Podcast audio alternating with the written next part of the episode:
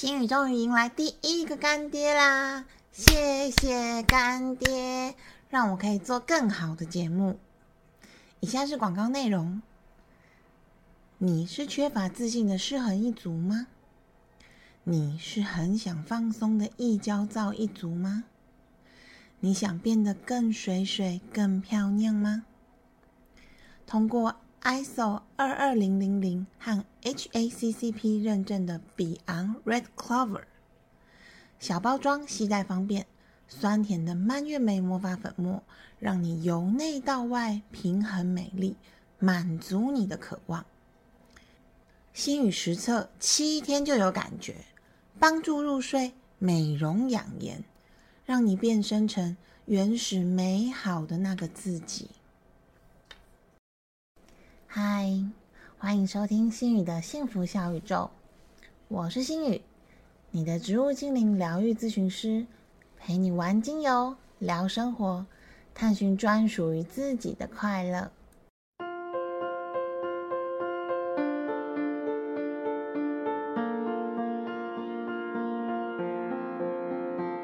今天的节目主题是信仰的力量。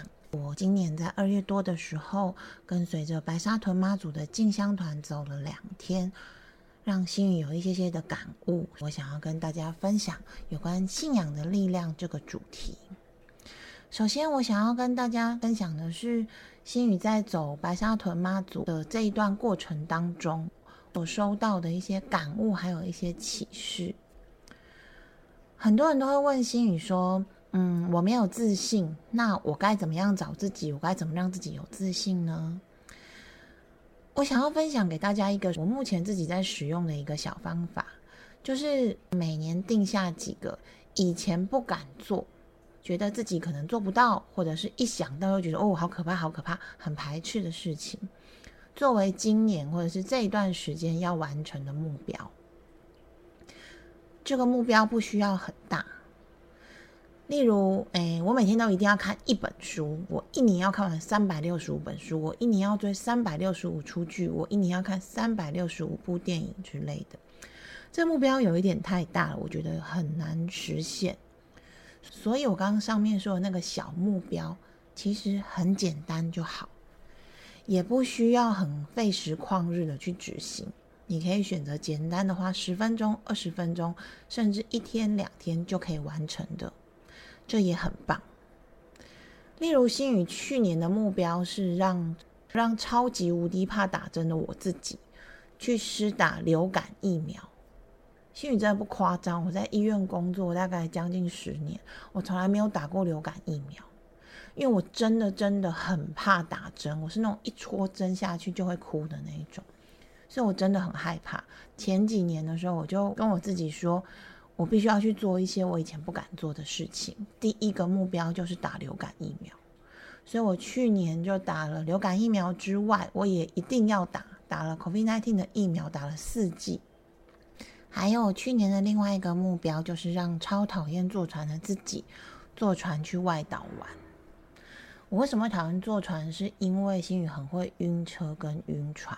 而且我小时候掉到海里，所以我真的很不喜欢海水。但是为了达成这个小挑战，我去年让自己去了澎湖、七美、蓝屿，还有小琉球。在蓝屿，我挑战了浮潜；在小琉球，我更挑战了坐独木舟去看日出。那其实是对我来讲是非常非常困难的一个决定。但是我去年就觉得不行，我一定要去试试看。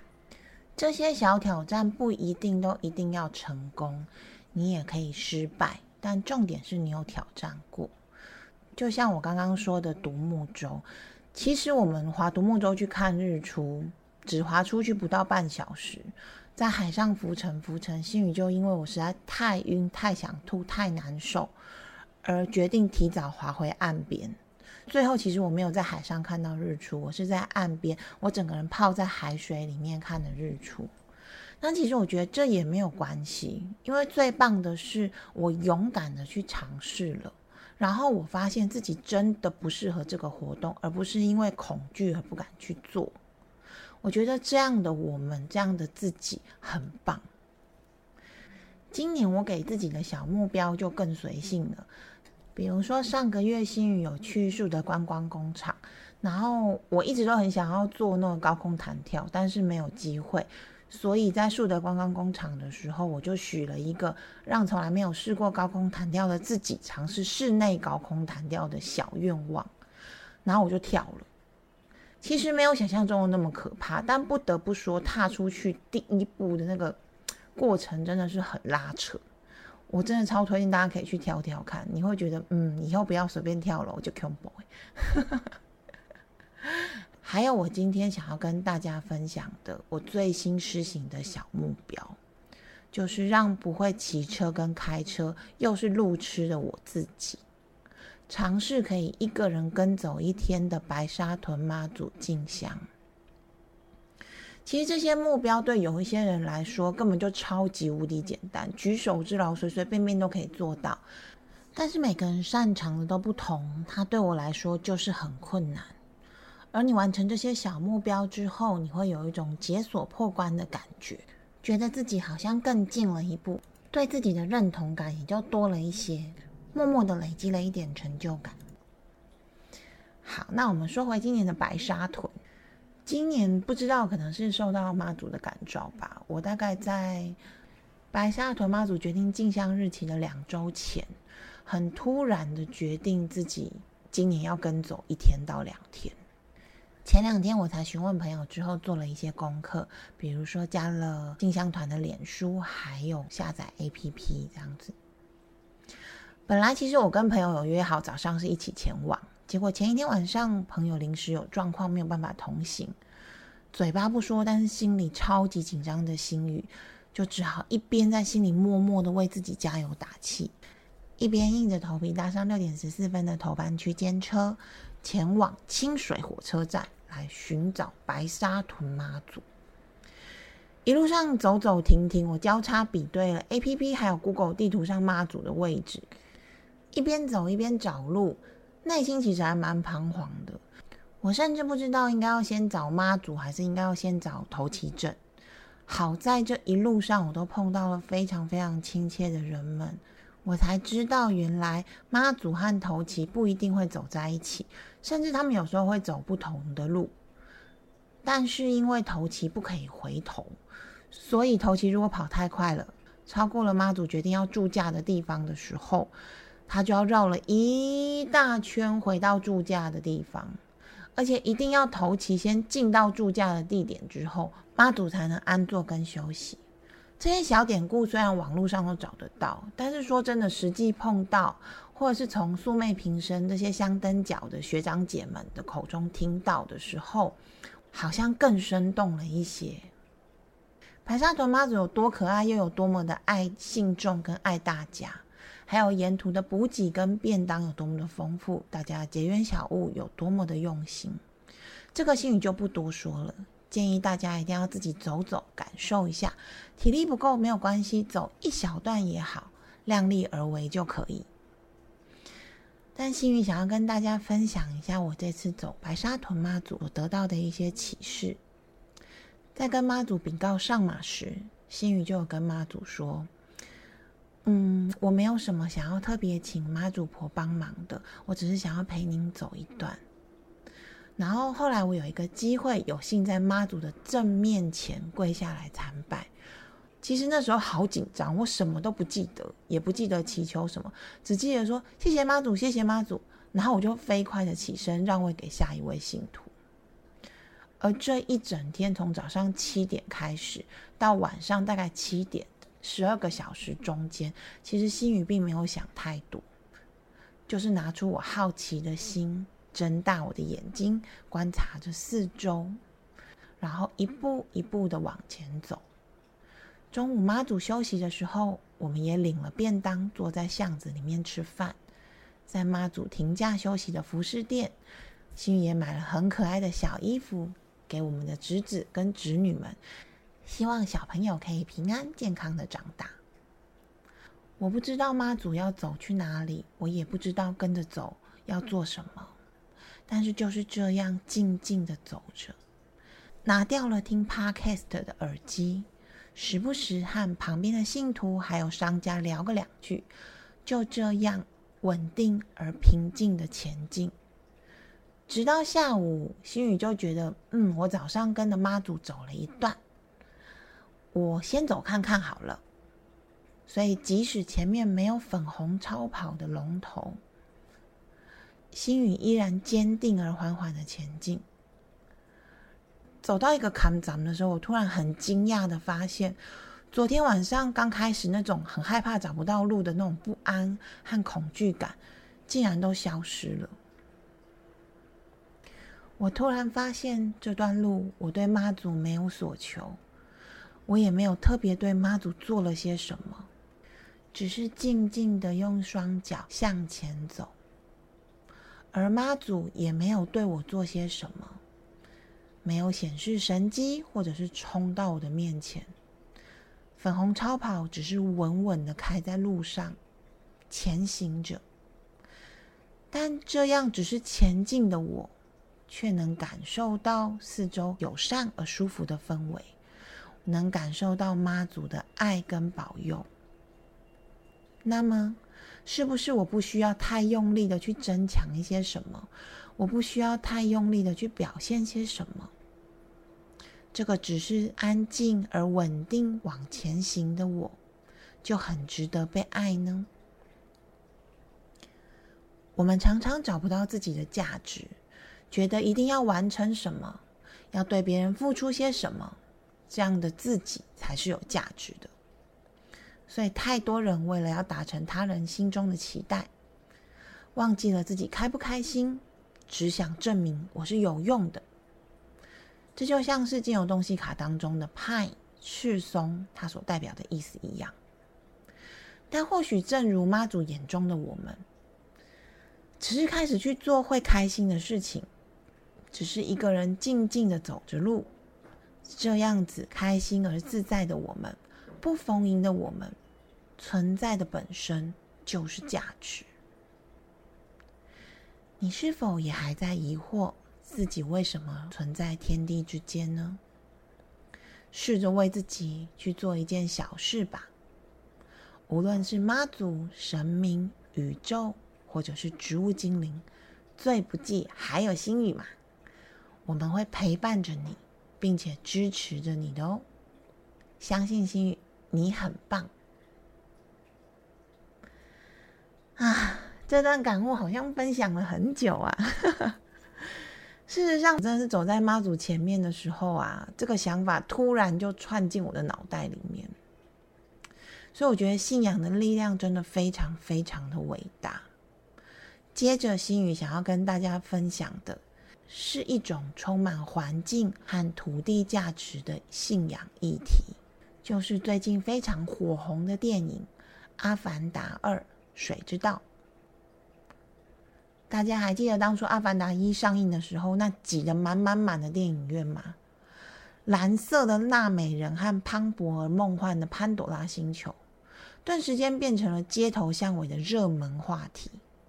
没有想到，那已经是十三年前的事情了耶！有没有觉得时光飞逝，岁月如梭呢？《阿凡达二：水之道》是《阿凡达》系列的第二部曲，一样是国际巨岛。詹姆斯·卡麦隆导演的作品，据说后面还有到第五部曲啦。国籍加拿大的卡麦隆导演擅长拍摄动作片，还有科幻电影。他的电影主题往往试图探讨人与科技，还有人与环境的议题。在维基百科上有一句对他的介绍，性觉得蛮好笑的，就是卡麦隆导演他擅长以极高的预算来拍摄电影。你看嘛，只要能够做出自己独特的本事跟价值，用极高的预算拍电影，这也是你的特色，好吗？不过，卡麦隆导演可是名副其实的第一名导演哦。他所拍摄的《铁达尼号》跟《阿凡达》系列，都曾经是世界票房最高的电影。今天是你要分享的《阿凡达二：水之道》，也在二零二三年的二月冲破了二十二亿美元的票房，全球啦。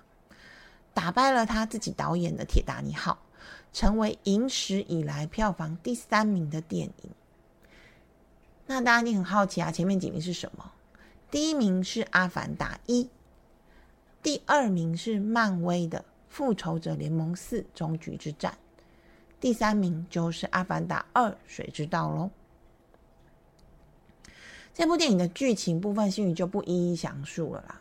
它其实有部分是延续《阿凡达一》的剧情，例如男女老主角，还有莫名其妙复活的老坏人团队。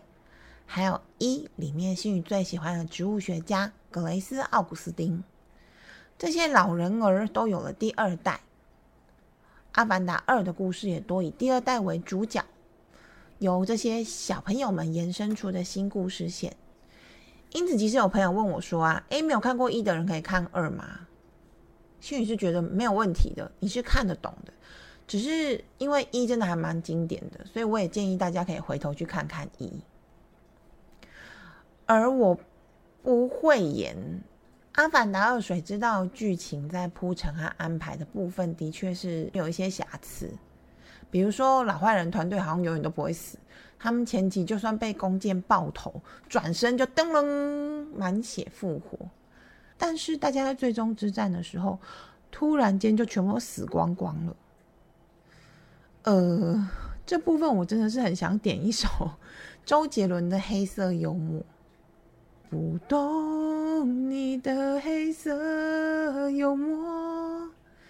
星宇跟阿克在电影结束之后，我们还讨论了很久，但是还是参悟不了这些人死掉的节奏到底是什么。只能说这是导演的特色吧。不过我还是非常非常的推荐大家可以去电影院看这部科幻史诗大片，因为潘朵拉星球实在太梦幻，太让人向往。而剧中的角色们虽然不符合人类的审美观，但是他们也很有自己的特色。重点是场景和画面细腻到不可思议，而且其实也有很多的剧情和议题是很能触动人心的哦。接着就让我来聊聊《阿凡达二：水之道》这部电影之中，让星宇还有我的朋友们感动的议题以及剧情。我私心觉得很适合人类细细的深思。首先是导演很用心的在选角的部分，在《阿凡达二：水之道》里面新登场的海洋民族鲛人族，他们原来是参考纽西兰的毛利人为毛胚所打造的民族。水之道的场景由山林转向海洋，生活在珊瑚礁旁边的新民族鲛人族出现。他们的肤色和深蓝色的纳美人不一样，是浅层海洋那种明亮的蓝绿色，让星宇第一眼就觉得哇，好漂亮，也对鲛人族产生了好感。而他们海浪般的波状纹身以及精致复杂的纹面，更是鲛人族的一大特色。这些细腻的纹身取自于纽西兰的原住民毛利人代表身份认同的纹身文化。而在主角一家人初到海边的时候，鲛人族列队欢迎的方式，也来自于毛利人的家庭式的欢迎仪式。更特别的是，饰演鲛人族长东诺瓦利的演员克利夫·柯蒂斯，就是生长在纽西兰北岛的毛利人，所以导演也向他咨询了很多有关毛利人的生活习惯，并请他参加电影的舞蹈设计。把毛利文化传统的哈卡舞融入了鲛人族的舞蹈当中，从这里可以看出导演的用心。第二点，他有谈到种族共存、种族融合和混血的议题。这部电影是以第二代子女为主体，而第二代子女在里面包含混血的纳美人、人类以及纯种的鲛人族。在观看的时候，心宇就有感受到了种族共存以及融合的议题。人类蜘蛛从小就生长在纳美族，但是仍然可以看得出很细微的纳美人对他的瞧不起，以及有一些的不友善。而来自地球的苏杰克和当地原住民奈蒂利因爱而结合产子，这些混血的小朋友和原住民居民的不同，他们拥有五根手指头。这部分在一开始进入鲛人族领地的时候，也有一度被嘲笑是混血儿。但是或许青少年比较容易接纳新的事物吧，所以在发生一些插曲之后，年轻的混血纳美人很快就融入了鲛人族。星宇也真的很希望看到现实世界的各类民族都可以很友善的对待彼此，并且融合的很好。第三点，人与大自然以及其他生物的情感连接。阿凡达二在人与人的交流之外，也将人与环境还有野生动物也连接起来。纳美人本来就会用头发和野生动物产生连接，把它们化为坐骑。但是鲛人族却和海中霸主图鲲产生了更紧密的感情。每位鲛人族都会有一位图坤作为灵魂兄弟或灵魂姐妹。他们或许不会天天在一起，但见面的时候会和好友一样亲密的碰触或者是拥抱。彼此分享这段时间发生的事情，并且为彼此这段时间的经历感到开心、紧张或者是哀伤。这件事情在现在是植物精灵疗愈咨询师的心语来说，我是非常非常非常向往的。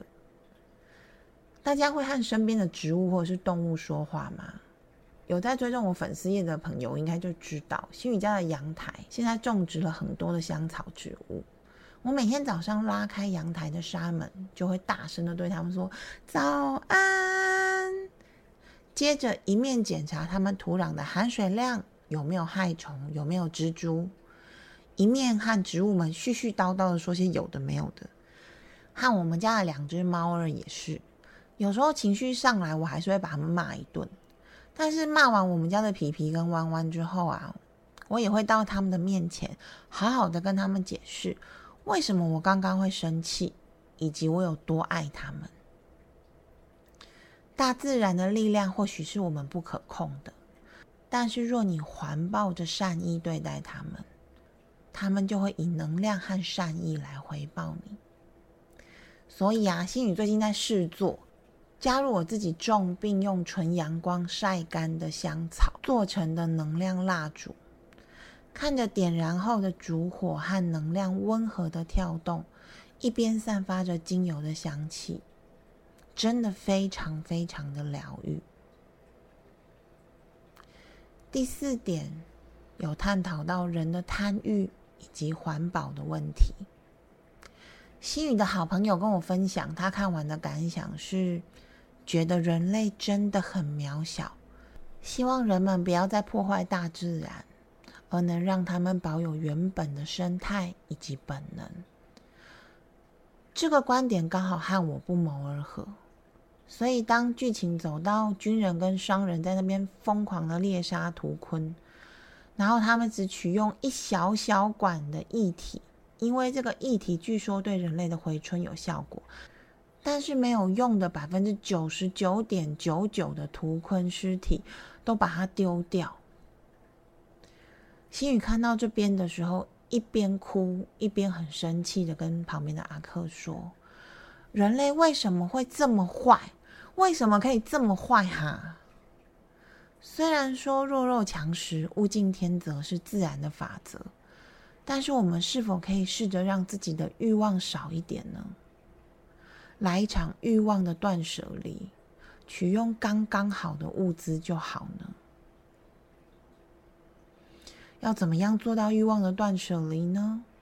或许可以用温柔的接受，例如接受自己正在慢慢的变老，活成符合年龄的开心，而不是一直想，如果我可以跟二十年前一样漂亮、一样年轻就好了。我们真的只有一个地球。后续的子孙也只有一个地球，希望大家真的可以好好的爱护，好吗？心宇的芳香处方时间又到了芳香处方的时间了。心宇有两个为了《阿凡达二：血之道》中人物所特别想出来的芳香处方，希望可以一起分享给大家。第一个是让遭遇丧子之痛、近乎疯狂的母亲奈蒂利，以及她的图坤灵魂姐妹在眼前死去的洛娜，疗愈这两个伟大的女人心中伤痛的芳香处方。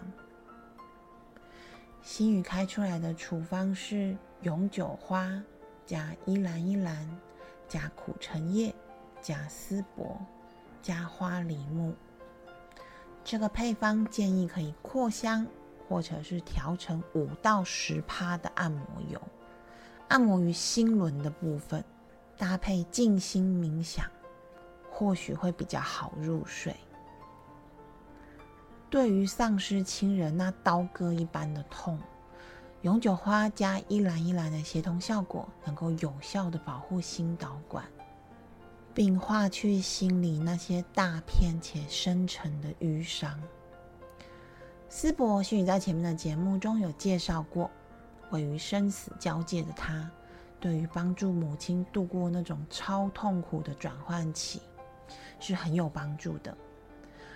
而依兰依兰和苦橙叶的组合，又可以协同帮助脑内啡的分泌，让这种悲伤到几乎要发疯的妈妈，在情绪上暂时得到吗啡的效果。可以暂时麻痹一点这种痛苦的感觉。最后是极度温暖而且充满支持力量的花梨木，他会拥抱着失去亲人的他，并在耳边倾诉：“没事的，我在这里，我会陪着你，缓缓的陪伴他度过这段最难熬的苦楚。”第二个芳香处方是让很容易冲动的次子楼克能为自己的人生负责，学会停下来，并且冷静思考，尽量不要冲动行事的配方。心宇调出来的芳香处方是野薄荷加柠檬加迷迭香加大西洋雪松，加上广藿香，一样可以用扩香。或者是调成五趴的滚珠瓶，随时使用。心宇觉得楼客会想不断表现自己的原因，一部分应该是因为他的哥哥太乖也太优秀，所以他有一点不甘心，他想要表现给父母看，这也就让他常常自作主张，并且冲动行事，最后他甚至害死了他的哥哥。广藿香沉稳的香气。可以帮助他先把身心合一，认清自己的价值，还有优秀的地方，而不是一直活在跟哥哥比较的阴影下面。搭配让人有安全感的大西洋雪松，能够感受到被支持，觉得自己并不孤单。最后再加上超净凉的野薄荷加迷迭香加柠檬的组合。能够快速的活化大脑，更快的做出反应，并且提振精神，唤醒理性，不再那么冲动行事。最后，心宇真的真的很想要请那些贪心不足蛇吞象又嗜血的坏人们，你们可以多多使用檀香，跟你们自己的神性还有上帝沟通吗？最好是搭配，可以透过静坐冥想遏制一下你们的欲望吗。看了真的是很让人生气，而且很让人难过哎。好啦，今天的节目到这边结束，谢谢大家又再一次保卫了新宇村的安全。这集的节目听完，你有没有什么感触呢？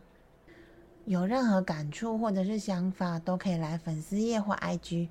跟心宇分享和讨论哦，也欢迎大家继续和心宇一起玩精油、聊生活、探寻自在的快乐哦，拜拜。